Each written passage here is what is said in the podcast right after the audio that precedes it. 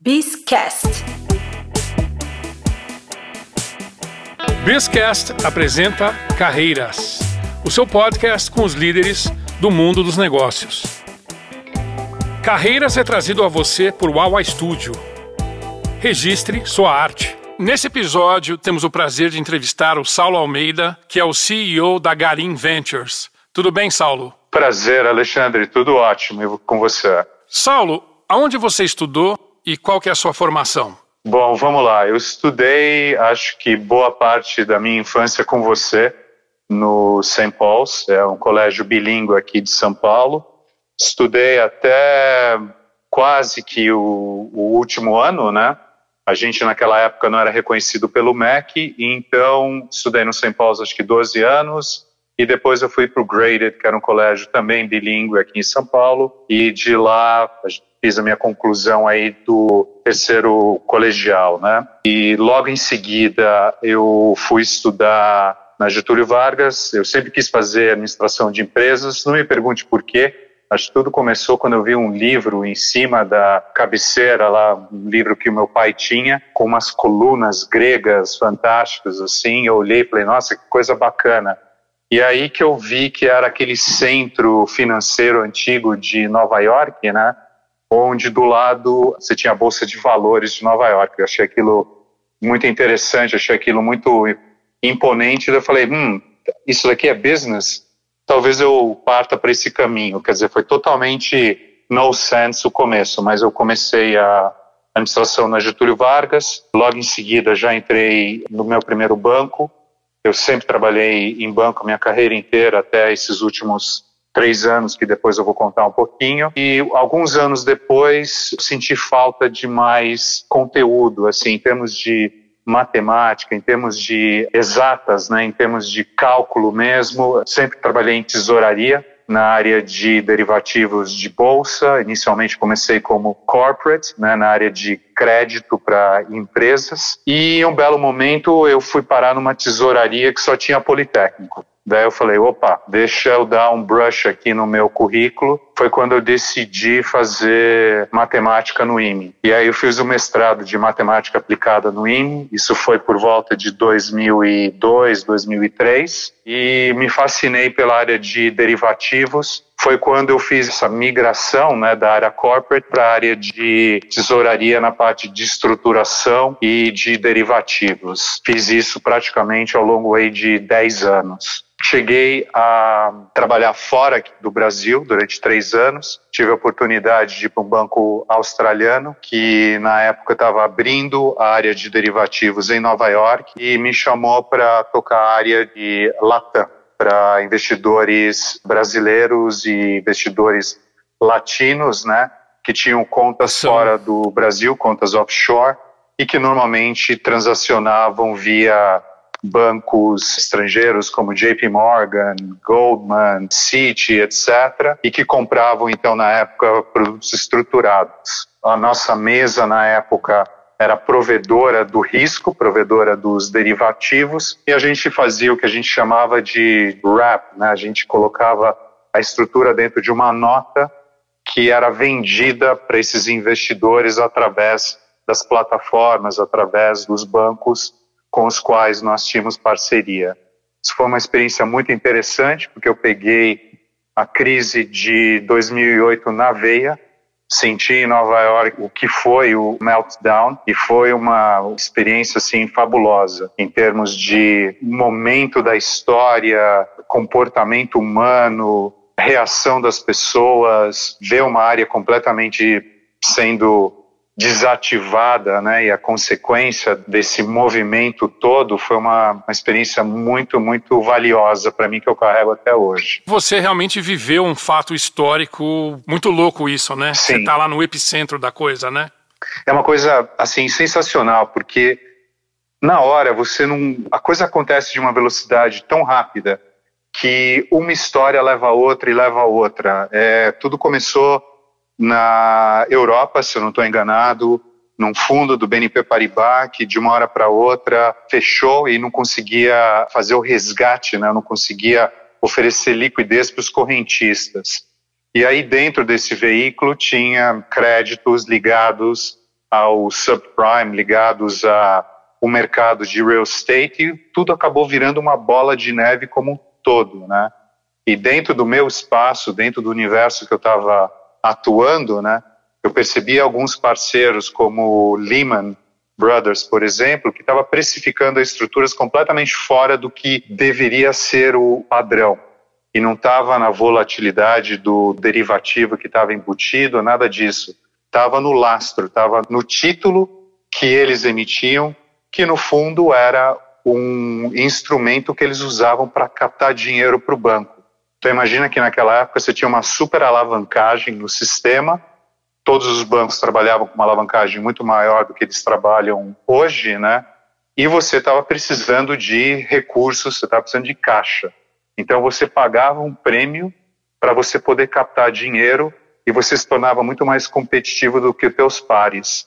Mas na época a gente demorou um pouco para entender que isso já era um primeiro movimento de você tentar reduzir de alguma forma a sua própria alavancagem ou ter um pouco mais de liquidez do seu lado, porque estava vindo um tsunami. Tinha muita gente que não tinha ainda se tocado nisso. Você conseguia sentir uma discrepância entre o que ia para a mídia e o que estava rolando nos bastidores, assim?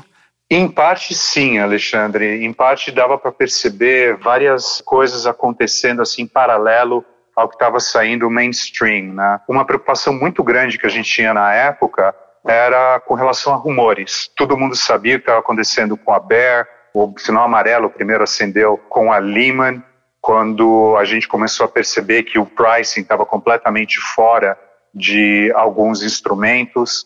A própria Goldman, que naquela época era a nossa clearing, né? toda a estrutura que a gente tinha, a gente tomava dinheiro, entre aspas, emprestado da Goldman e a gente tinha a Goldman como a garantidora das nossas operações de uma hora para outra as margens, os requerimentos de margem, tudo começou a subir, né? E foi uma coisa muito rápida. E aqui o sinal de amarelo começou a virar um sinal vermelho. E aí na mídia você começava a ver preço, por exemplo, da ação do banco X caindo 20%, caindo 15%, uma marcação assim diária muito violenta, né? Então, começou a acontecer em movimentos paulatinos do nosso lado, em várias áreas diferentes, onde a gente começou a ver a ruptura, a gente começou a ver a parede sendo rachada, e de repente a gente olhava CNN, a Fox, que seja, e, e de repente você estava vendo aquele meltdown geral das ações.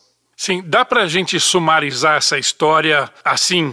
O José na Califórnia não pagou o Joe em Nova York e o Joseph em Zurich começou a sentir uma dor? Eu acho que sim. Eu acho que aí você chega à real conclusão do quão globalizado nós estamos.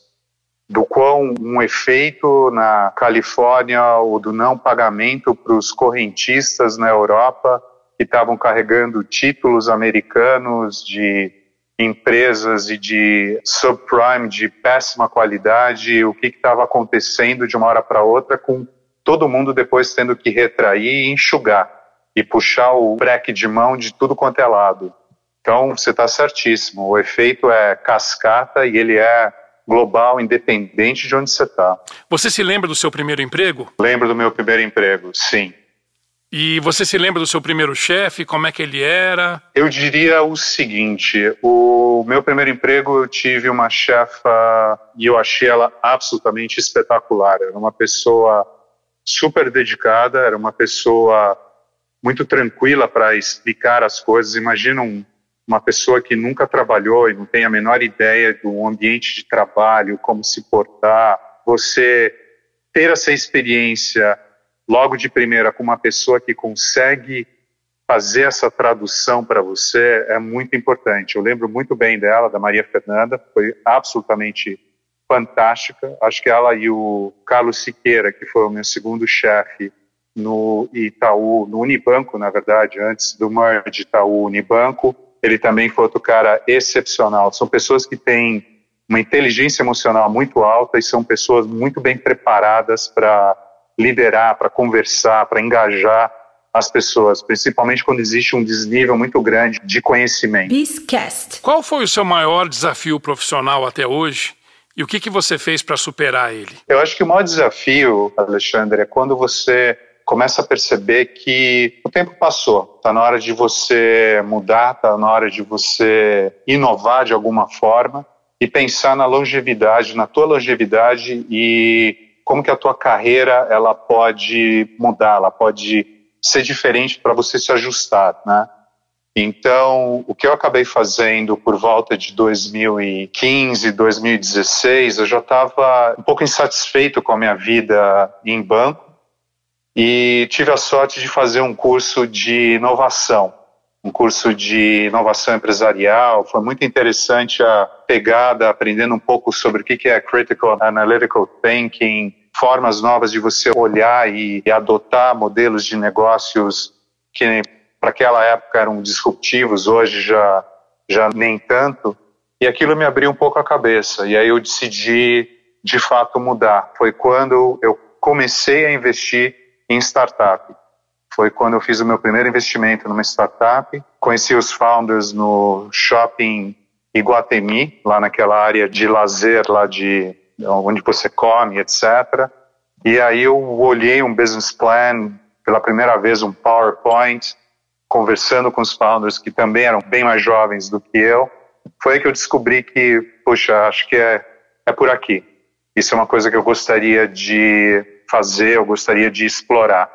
Então comecei a construir um portfóliozinho, hoje o portfólio ele já está em outro estágio, e foi quando eu, junto com outros dois colegas na época trabalhando nesse banco, esses dois colegas já tinham se unido e estavam pensando em sair, montar um negócio, que eu me aproximei e falei, ó, oh, tem interesse em participar também.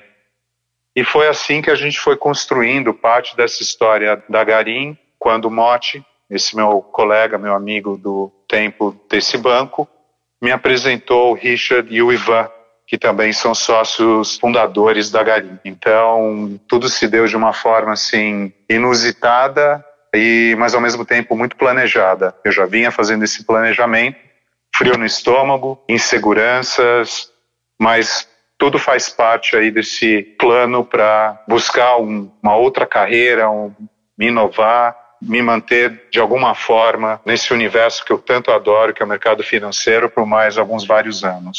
Você acha que os cinco primeiros anos da carreira são decisivos? Eu não acho que eles sejam decisivos, mas se você tiver sorte de começar com o pé direito, ele vai te ajudar muito crescer rápido e eventualmente em, se encaixar em uma atividade ou ter pessoas do seu lado que isso pode facilitar a tua vida. Não é fator central, mas contando com a sorte ajuda.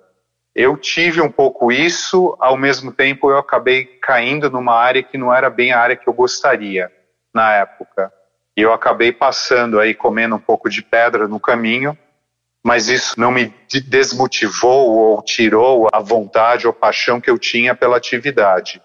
Então, eu diria que ajuda, mas não é determinante. O que você busca na hora de contratar ou promover um profissional? Complementos. Eu gosto de trabalhar com pessoas com perfis diferentes. Eu gosto de ser confrontado, eu gosto de estar tá sempre checando se o que eu estou falando, se eu estou pensando, realmente se aplica àquela realidade objetiva que a gente está olhando, que a gente está analisando. Então, eu não quero pessoas parecidas, eu quero pessoas que, de uma forma ou de outra, sejam diferentes, seja sexo, a experiência de trabalho, background, tudo isso tem que ser hoje um mix, né? A gente não pode estar tá andando no nosso grupinho fechado achando que a gente está enxergando o mundo da forma correta. E como você procede ao demitir? Eu acho que a primeira coisa é ser muito claro nos reviews com a pessoa, ou seja, a gente senta, a gente conversa, a gente uh, tenta identificar quais são os os gaps, o que está acontecendo, por que, que a pessoa está desmotivada, o que a pessoa não está engajada o quanto deveria, né? E eventualmente, primeiro é uma locação interna. Se a pessoa não está gostando do teu estilo de management ou não gosta da atividade em si, algum talento ou vários talentos essa pessoa tem para ter entrado pela porta de entrada no, no, no primeiro momento.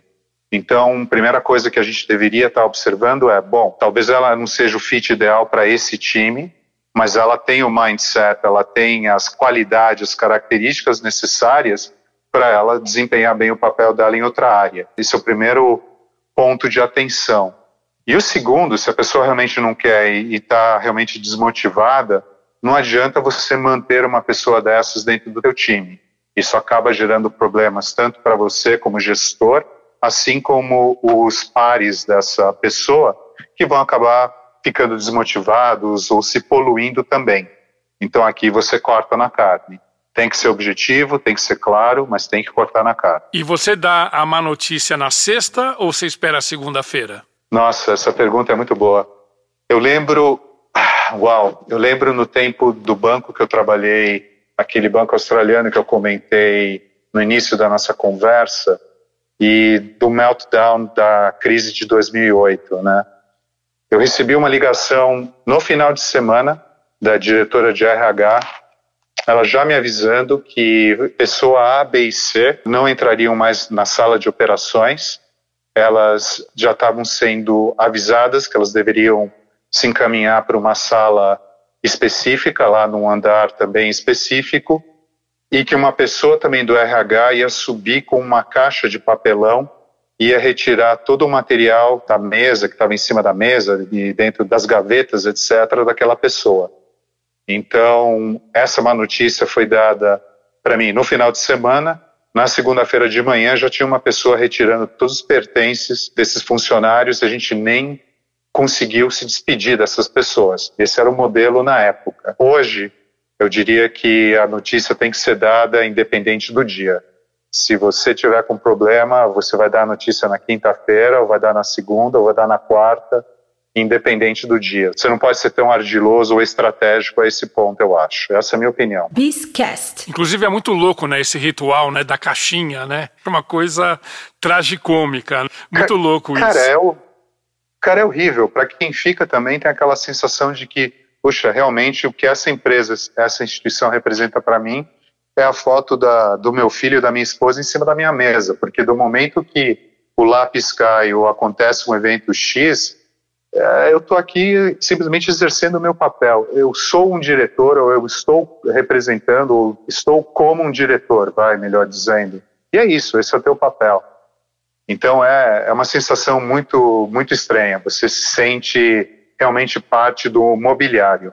E isso tira, às vezes, um pouco a química, tira um pouco a energia do time. Demorou um tempão para as pessoas começarem a voltar à normalidade depois de um evento desses. A gente acabou tendo aí umas duas semanas bem complicadas e as pessoas ainda reverberando aquilo que tinha acontecido. O que, que você faz para reter talentos na sua empresa? O que eu faço é, primeiro, motivo eu tento identificar que o talento precisa ser nutrido, quais são os valores, quais são as vontades, o que, que aquela pessoa quer. Então, ela está exercendo a função dela hoje X, mas ela gostaria de estar tá mais envolvida, por exemplo, no deal making dos projetos. E ela tem, ela tem vocação, ela tem qualidade para isso. Então, beleza, vamos preparar o caminho para que você possa fazer essa ascensão para que você possa crescer e na hora certa você dá o passo.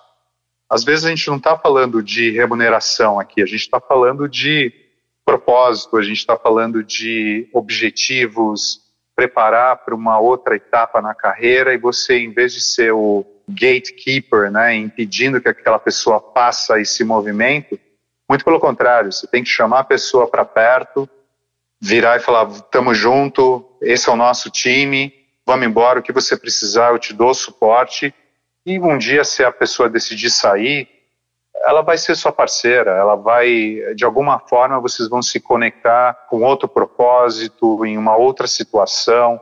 Eu acho que a, essa vida aqui nossa que a gente tem dentro desse trabalho, seja mercado financeiro ou qualquer outro mercado, é, é networking, é pessoas, é orgânico. Você precisa se relacionar e você precisa ter um nível de inteligência emocional bom o suficiente para, primeiro, deixa o teu ego em casa ou deixa o teu ego na porta, saiba trabalhar com as pessoas, saiba se preparar para o melhor saiba receber o pior também e siga em frente, mas você precisa estar com pessoas, você precisa ser um gestor voltado para pessoas. E como é que você faz para atingir uma maior diversidade entre as equipes que você supervisiona? Eu acho que a grande diferença hoje é que eu não estou mais preso naquele script de uma instituição grande que tem as regras bem claras, estabelecidas, com os vários vértices e pequenos feudos ou não,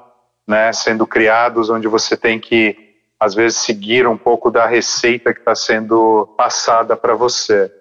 No nosso caso, somos jovens, é uma empresa hoje que deve ter 40 e poucas pessoas, 43, não mais do que isso. E existe uma vantagem, ou existe uma predisposição de todo mundo que senta nas principais cadeiras para que esse ambiente que a gente está atuando, que a gente está vivendo hoje, ele seja o melhor possível. Então, eu não tenho nenhum problema, por exemplo, com contratação feminina. A gente tem um staff de engenheiros, principalmente no time de infraestrutura do meu sócio Júlio, que é absolutamente espetacular. Então você tem hoje pessoas jovens na base crescendo, você tem um mix de carreiras, de experiências, você tem também um bom mix de posturas, de sexo, não existe essa, essa distinção entre a gente.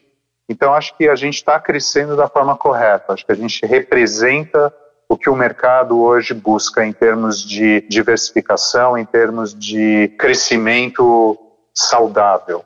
E você costuma delegar? Cara, costumo. Eu adoro delegar. Eu sou um pouco hands-on no começo. Quando eu sinto que o projeto está nascendo, eu tenho minhas preocupações para que ele nasça direitinho, etc. Mas quando as pessoas se aproximam e começam a também olhar aquele projeto com os mesmos olhos e viram e falam: ah, mas a gente podia fazer melhor isso dessa forma. Cara, para mim isso é música para os ouvidos. Perfeito, toma que o filho é teu. Então, eu gosto muito de trabalhar com outras pessoas, gosto muito de compartilhar, e compartilhamento aqui é atividade, remuneração, resultado, isso não importa. O importante é vamos fazer a coisa acontecer. Então, por esse lado aqui, eu absolutamente gosto muito de dividir as coisas e gosto muito de ter sócios mais inteligentes do que eu. Acho que isso é um pouco óbvio. Tem que ter humildade. Eu não sei, eu não entendo de tudo o que eu estou fazendo, eu entendo de parte. Eu preciso aprender coisas novas. Eu preciso ter um milênio do meu lado para eu entender o que está acontecendo nesse século 21 maluco. Ele tem as dores dele, eu tenho as minhas, e a gente precisa compartilhar e a gente precisa então colocar tudo na mesa para daí a realidade objetiva de fato ficar clara para todos. Esse é o caminho, essas são as teses de investimento, as teses que a gente está atuando, esses são os veículos que a gente está colocando de pé com esse tipo de governança aqui. Vamos pedir comitê financeiro, vamos atuar da forma XYZ. Então, tudo isso daqui está sendo construído não por uma pessoa, mas pelo grupo, né? E quanto mais diversidade, a gente volta para aquela parte inicial da nossa conversa, melhor. Eu consigo entender esse território de uma forma mais precisa, né? Pelo que eu estou vendo aqui da nossa conversa, a sua sala é de portas abertas. Eu nem tenho sala, Lé. Quer dizer, hoje na pandemia estamos fazendo tudo remoto, né? Mas a ideia é não ter sala. Nenhum dos sócios tem sala e só tem umas salas de reuniões e é isso. O que você aconselha para quem está dando os primeiros passos no mundo corporativo? Procure um mentor. Acho que o primeiro passo é você identificar por onde, que porta que você quer entrar, mesmo que você não saiba exatamente o que você quer fazer e como você vai começar. Se você está na faculdade, se você tem um professor, você tem uh, algum exemplo de líder ou de inteligência que você gostaria de, de alguma forma, absorver, eu acho que você deveria procurar um, um mentor, que é essa pessoa que pode, de repente, te dar o, o overview daquele mercado, daquela oportunidade que você quer abraçar, diferente daquela historinha que eu te contei, que eu olhei um livro e achei bonito e comecei, através de, de uma imagem, né, construir o que era aquele mundo ideal, isso daqui é totalmente falso, é totalmente hipotético, né? Você precisa, como qualquer boa empresa hoje, a gente atua de uma forma muito diferente. Você vai ao mercado, você testa, volta para casa, melhora o produto e vai para o mercado de novo. A nossa carreira se faz da mesma forma. Acho que procurar um mentor é o primeiro passo importante que uma pessoa deveria deveria fazer. Bizcast. E para aquela pessoa que está na empresa, ela não está muito feliz, quais seriam os seus conselhos? Puxa, boa pergunta que eu já passei por isso também. Às vezes você tem sorte de ter um RH ou de ter pessoas dentro do RH que conseguem identificar uh, esses problemas, né? E de uma forma ou de outra consegue te encaixar num programa, numa mentoria, num programa de consultoria, o que seja, para te ajudar, para te reposicionar, para pivotar, oxigenar a sua carreira, né? No meu caso específico, o que eu acabei fazendo foi um pouco aquilo que eu comentei do mentor.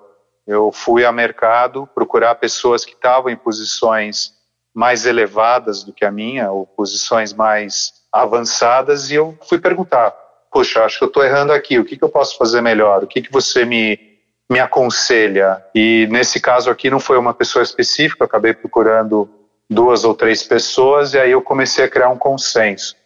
Eu não encontrei isso dentro de dentro de casa, não encontrei isso dentro da minha empresa, então eu tive que ir ao mercado e procurar essa ajuda. Mas quando você vai com propósito, quando você vai com vontade, você vai sempre ajudar, quer dizer, você vai sempre encontrar uma pessoa que vai exercer esse papel para você, que vai conseguir te passar essa mensagem que você está procurando. Você tem que estar tá aberto, Alexandre. Se você não tiver, putz, se esquece. E para aquela pessoa que está pensando mudar totalmente de carreira, assim, quais seriam os seus conselhos? Eu estou passando um pouco por isso. Quer dizer, eu vou usar esse meu exemplo para tentar construir alguma coisa aqui com você. Estou passando um pouco por isso, que é o seguinte: estou vendo muita conversa em termos de tecnologia, machine learning, cibersegurança, lei geral de proteção de dados. Tudo isso é, é novo para a gente de uma forma ou de outra, né? mas está ficando cada vez mais evidente e necessário que todo mundo entenda um pouco sobre essas novas mudanças aí de tecnologia, de desenvolvimento que estão acontecendo. Então eu decidi, por exemplo, fazer um curso de computação. Eu comecei um curso de ciência de dados recentemente, agora quero fazer um mestrado específico voltado para computação. Então, acho que o meu conselho é: se você já tem um trabalho, está num lugar legal, tem um chefe, você é chefe, você está razoavelmente satisfeito com o que você está fazendo e você precisa de tempo para fazer essa pivotada, comece a se planejar agora. Cria um plano de ação. Começa, de repente, estudando ou procurando pessoas que estão na área que você gostaria de atuar começa a ter, gerar insights dessa área. E às vezes, a coisa mais louca é, você quer muito mudar e sair, por exemplo, me usar como exemplo aqui, sair de finanças e ir para computação. Só que você vai perceber que toda a tua carreira que foi pautada em cima de finanças, você tem muito valor aqui. Você não pode esquecer várias coisas interessantes, úteis que você aprendeu, que você pode aplicar do outro lado também. Então, acho que é uma combinação combinação de coisas novas, de inovação, entre aspas, combinado com o que você já traz, combinado com o que você já tem. Então, aqui acho que está o grande, o grande pulo do gato é saber combinar os dois mundos. Não pode esquecer o mundo presente, o mundo que você vive hoje e simplesmente fechar a porta, mas pega o que você tem de melhor e leva para esse outro mundo, mas faz a ponte pense alguma estratégia para você construir essa ponte e para ir aos poucos fazendo essa migração. Quais são os seus hobbies? Como é que é você fora do escritório? Antes da pandemia eu estava pedalando, cheguei a fazer um gran fondo na Itália, em Roma, que eu adorei, espetacular. Eu gosto de bicicleta speed. Eu corria antes, fiz maratona também, mas deu, eu tive um problema no joelho. Eu sempre fiz algum tipo de atividade, desde pequeno. Acho que a grande vantagem do colégio que a gente estudou, Alexandre, acho foi exatamente essa parte de, da atividade né, extracurricular e ginástica, atividade esportiva, sempre fez parte da minha vida, de uma forma ou de outra. Né? E o que está rolando no seu playlist hoje? O que você está ouvindo de música boa? Eu assisti aquele filme da Mulher Maravilha, aquele WW84. Tem uma música remixada, Blue Monday, do New Order. Cara, eu voltei a ouvir várias músicas desses caras depois disso daí. Ficou uma coisa muito legal, porque era aquele cara, acho que é Hans Zimmer, o mesmo que fez aquele, a trilha sonora do, do Batman, lá do Chris Nolan, né? E também voltei a ouvir algumas trilhas antigas desse cara também. Então hoje o que eu estou ouvindo é muito várias músicas que fizeram parte da minha da minha infância, dos meus primeiros anos de faculdade. É engraçado isso. Estou voltando para algumas músicas anos 80, final dos anos 80, começo dos anos 90 e vendo ou ouvindo e sentindo de uma forma diferente. Eu acho aquele aquele tema principal da Wonder Woman eu acho sensacional assim. Sabe aquele recorrente, a hora que a coisa tá pegando sei, fogo sei. assim, é muito legal, né? Esse tema, né, tem um lance de emergência por trás tudo. Eu acho muito bom. Eu queria que você desse uma dica de um livro bacana de negócios e também a sua frase predileta. Um livro que eu curti muito, que eu, eu li já faz um, um, certo tempo, ele pode ser um pouco polêmico para algumas pessoas, mas é o, o livro do Peter Thiel, de Zero a Um, From Zero to One. Achei muito interessante a forma como ele aborda risco. Por exemplo, eu vim de mercado, do mercado tradicional, onde risco é uma distribuição normal dos ativos, etc. E aqui a gente está falando de inovação, a gente está falando de tecnologia, que ela, o sucesso, make or break aqui é muito binário. Então, alguma coisa dá muito certo, ela dá muito errada. Então, uma carteira de startups, uma carteira de ativos que tem essa característica, né, ela é tudo menos uma distribuição normal. Então achei muito legal esse ponto de vista, né, dele e também como que a gente faz toda essa análise, como, como que a gente prepara todo esse processo de curadoria para chegar nos nossos principais alvos, nas, nas nossas principais investidas. Achei que um cara com ele, com esse histórico que ele tem. Achei o livro sensacional. Bizcast. É, eu acho que rolou uma polêmica com ele na época desse livro, porque ele estava oferecendo uma grana para algumas pessoas para que elas não fossem cursar faculdade e pegassem essa grana e investissem em alguma coisa. O que eu lembro da história, Alexandre, é que ele estava dando lectures, né? Estava dando palestras lá em Stanford e ele acabou pegando um ou outro aluno que foram que, de fato, prepararam todo o material, etc. Acho que são até coautores deles, se eu não estou enganado. E uma coisa que me chama muita atenção nesse mundo é que, cara, se a gente pega o, o Zuckerberg, o Bill Gates, são caras brilhantes que não se formaram. E para você ser um empresário, um empreendedor, não necessariamente você precisa ter um diploma, né? Vamos usar um exemplo, GV. Quantas pessoas na GV, eu estudei na Getúlio Vargas, então GV, INSPER, as faculdades tradicionais. Quantas pessoas entram na faculdade pensando, ah, eu quero ser um empresário, vou empreender? Acho que são poucas as pessoas. A nossa formação ainda para esse novo mundo que a gente está, estamos sendo inseridos aqui, ela prepara, mas não prepara talvez como deveria. E você precisa ou não precisa de um diploma para ser um bom, um bom empresário eu questiono isso um pouco. Eu acho que você não precisa, mas algum tipo de instrução, algum tipo de, de guidance aqui, de preparo, sim, você precisa. Talvez o modelo hoje de educação ele precisasse ser simplificado e acelerado e meio que straight to the point, né? Então você quer fazer isso, pimba, faz dois anos, não prende o cara quatro anos, né? Na administração, Exato. não prende o cara cinco anos na, na engenharia, né? Porque é muito tempo hoje, né? Para um jovem, é quatro anos, cinco anos é muito tempo, tá passando muita coisa na frente, né? Então quem não sabe. Quem, quem, sabe, né? Um meio termo entre a graduação completa e o dropout. Com certeza. E outra, também, concordo contigo 100%. E outra, quantos empregos essas pessoas, as pessoas que estão entrando hoje no mercado de trabalho, ao longo de uma carreira aí de 20, 30 anos, quantos empregos diferentes, quantas funções diferentes elas vão exercer. E o que a gente aprende no começo da jornada talvez não sirva para muita coisa. Então, é um pouco do que você está falando. Você precisa, talvez, de cursos mais curtos, objetivos, para determinadas etapas da sua carreira. E aí você vai pivotando, você, tá, você, você vai ter que se, se reinventar cada vez mais. Acho que esse é o ponto. E você precisa dessa flexibilidade para se ajustar. Né? A gente não pode cristalizar. Cristalizou, morreu. É que nem o Clint Eastwood fala, né? Never let the old man in. Clint Eastwood tá com 90 e tantos, né? Ainda produz, cara, dirige. Tá, que quem é essa? O cara tá, tá aí.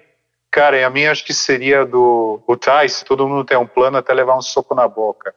Eu acho que é um pouco por aí. boa, essa é muito boa. Essa, essa é, é sensacional. Boa. Se foi ele, se foi ele que de fato falou isso, cunhou essa frase, eu acho perfeito, cara. Todo mundo tem um plano até levar o primeiro soco. Carreiras vai ficando por aqui. Aproveite para compartilhar e comentar. Carreiras é trazido a você por Wawa Studio. Registre sua arte.